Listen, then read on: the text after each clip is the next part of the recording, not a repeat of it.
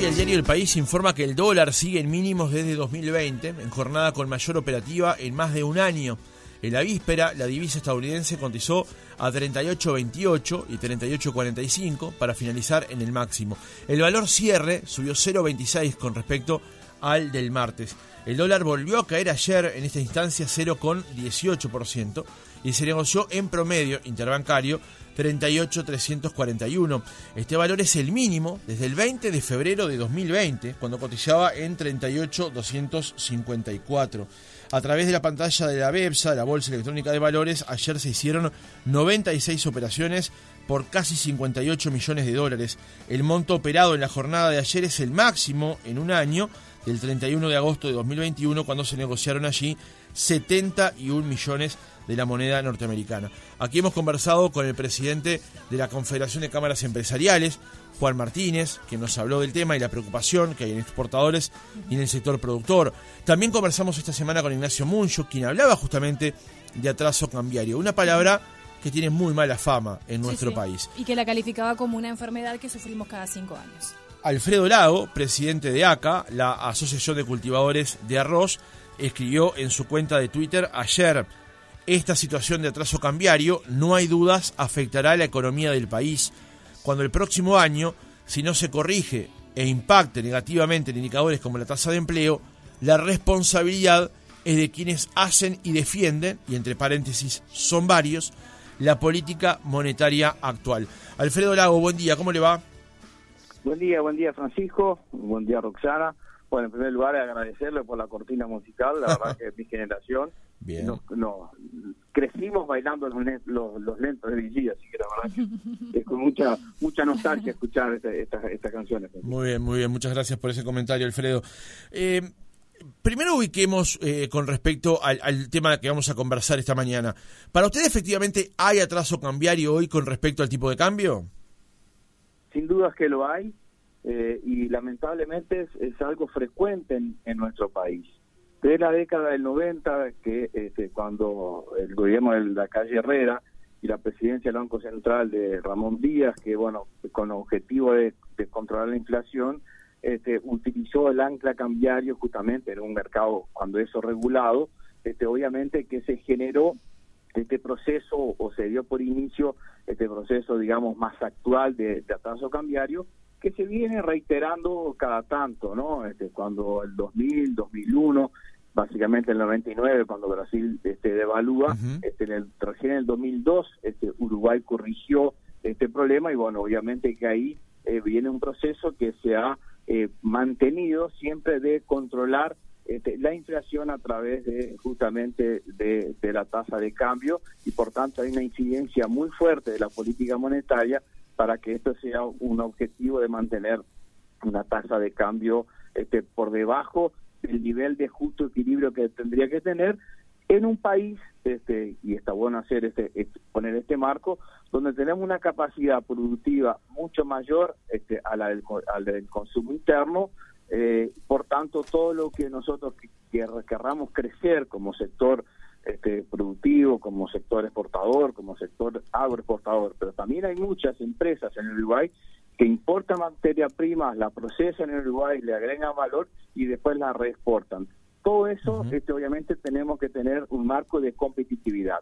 Y lamentablemente el Uruguay no ha hecho las reformas estructurales de fondo para que la competitividad sea más genuina, o, específicamente más estructural y por tanto siempre dependemos mucho de ser competitivo de lo que pasa con, con la tasa de cambio. Bueno, en, eh, en, este año este ha sido quizás el de los más gravosos en esta situación de atraso de cambio, llevamos un 14% de valoración del peso este uruguayo este, y en una inflación que anda en el tono del 8-9%. Entonces, si uno hace una, una proyección de la inflación en dólares, porque en definitiva esa es la que pesa este, en el en la ecuación económica de los sectores que tienen que competir en el mundo, estamos por encima del, del 20%. Y esto lamentablemente es insostenible y sin duda va a tener efectos, este, primero en estas empresas este, exportadoras, donde están toda la, actividad este, agropecuaria, por cierto, que va a disminuir este, su actividad y por tanto, obviamente, que las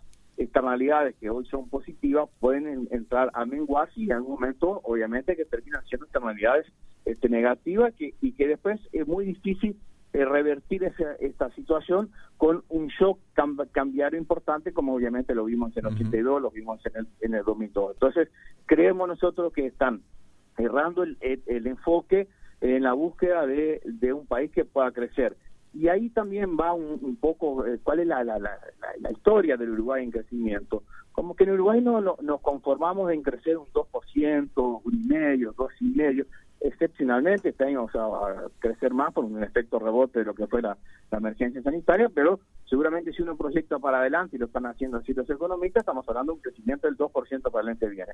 Y es obviamente porque no tenemos este, una, un enfoque, un análisis este, de un país que tiene, como decía recién, capacidad enorme de crecer y de producir mucho más de cara este, al mercado exterior y obviamente que nos limitamos este, a, preservar eh, de forma equivocada desde el punto de vista eh, nuestro eh, a, quien no se está beneficiando con este un dólar este más más barato. Porque inclusive y tomo como ejemplo lo que está pasando en la cadena cárnica de, los de los pollos este hoy obviamente que la, llegada de, de, carne de pollo extranjera está este, limitando la capacidad de, producción local. Y es obviamente porque hay una tasa de cambio este, atrasada donde eh, en, los sectores que compiten con la, para la producción interna para el consumo interno con los actores de afuera, obviamente que también están perdiendo perdiendo competitividad. Entonces, eh, esto no solo este, afecta a los sectores este,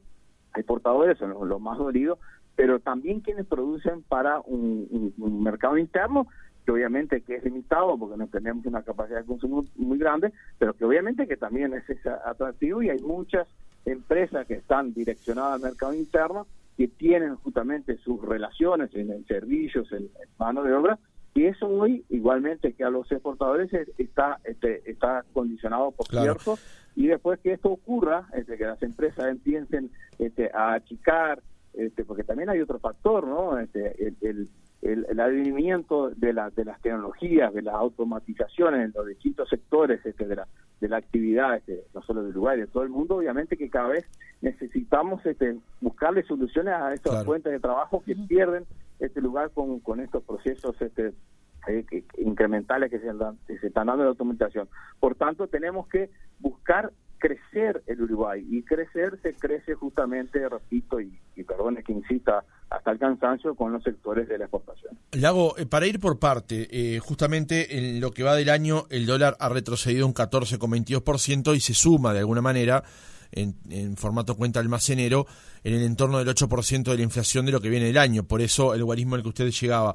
Pero en el tuit usted que hace que, que, explicaba ayer hace referencia a eventuales eh, derivaciones de esta situación. Recién ha comentado algo en relación a eso y puso el ejemplo en particular de la cadena avícola. Profundicemos un poco más sobre el tema de las derivaciones que puede tener seguir de esta manera eh, con este atraso cambiario que pueda seguir afectando las exportaciones o al sector productivo. ¿Dónde se podrían advertir más rápidamente esos efectos? Bueno, otro ejemplo muy claro, y obviamente que lo puedo decir con propiedad, lo que pasa en la cadena interrupción.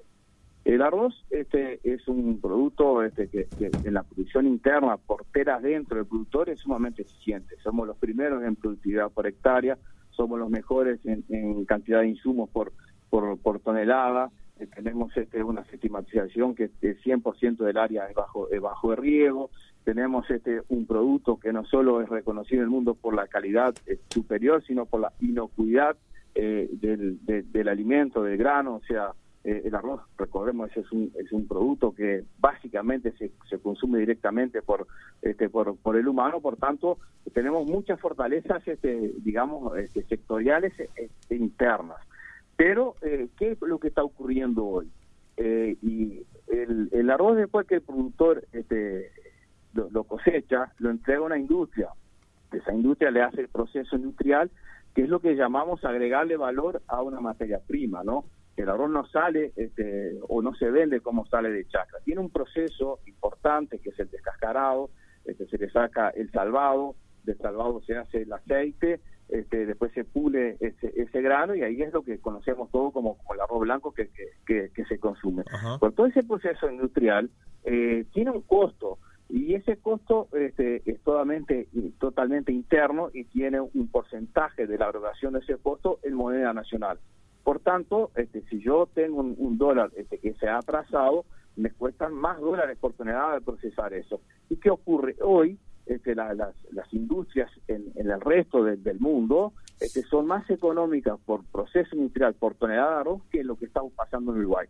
Entonces, este año vamos a exportar el 30% de nuestro arroz de forma este, eh, como sale de, de, chacra, con cáscara, o sea, sin un proceso industrial y por tanto eh, sin agregado de valor. Tanto es que, se escucha por ahí este, y se solicita que le agreguemos valor internamente, porque obviamente que ahí donde hay muchas externalidades, eh, el hecho que esto hoy no es competitivo porque el mundo tiene otros valores y, no, es porque no sea eficiente también la cadena este, industrial, porque si uno mira eh, cuánto eh, requiere de insumo por cada tonelada que pasa por la industria, la industria uruguaya está muy bien. El tema es que cuando cuantificamos eso en dólares estamos peores que en muchos lugares. No, no, es lógico que de aquí a México vaya arroz en cáscara para continuar el proceso y de agregar valor allá.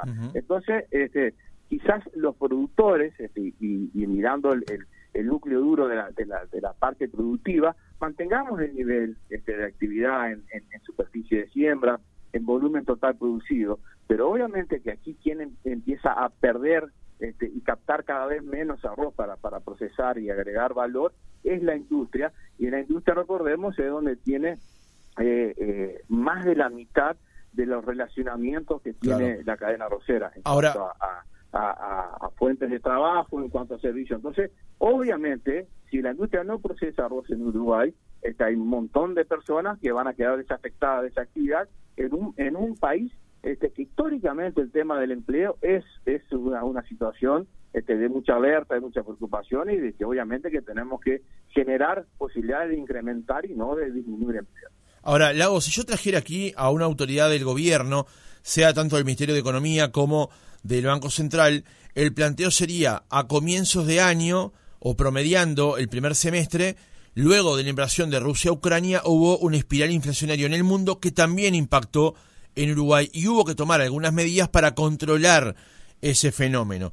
Ahora se está advirtiendo, según sus palabras, este escenario actual con el tipo de cambio más bajo y con una inflación en el 8%. A su juicio, a partir de hoy, porque el pasado pisado, ¿cuáles serían los instrumentos que debería tomar el Banco Central eventualmente para tener un tipo de cambio diferente al actual? Lo, primero es decir que el Uruguay eh, también ha tenido, es un problema prácticamente que endémico la inflación, ¿no? Este, eh, siempre estamos entre los 10 con más inflación este, eh, del mundo, ¿no? Eso es un tema que obviamente que hay hay base ¿no? en otro problema que seguramente este, gente con más capacidad lo puede lo puede este, destacar mejor, pero obviamente que el déficit fiscal es uno de, estos problemas. Eh, esta última inflación de, este último año son todos factores exógenos, o sea, es lo que pasa en el mundo este, y obviamente que Europa, Estados Unidos, todos han tenido problemas este, con, la inflación. Entonces, es muy difícil este, con medidas internas querer buscar una solución este, que, es, eh, que es de afuera, que es este, importada esta, esta, esta inflación. Y la prueba de eso está de que hemos bajado 14% la tasa de cambio y la y la inflación este sigue este por encima muy por encima del rango meta del Banco Central que dicho sea paso, jamás en, su historia lo tuvo dentro del rango, del rango meta. Entonces, obviamente que este, me parece que lo primero que hay es cambiar la política monetaria este, del Banco Central, de, que desestimula eh, justamente la inversión este, en, en, moneda extranjera y hace con que se pase a moneda este, nacional y limita justamente el circulante este, de moneda nacional. No hay oferta de moneda nacional y por eso obviamente que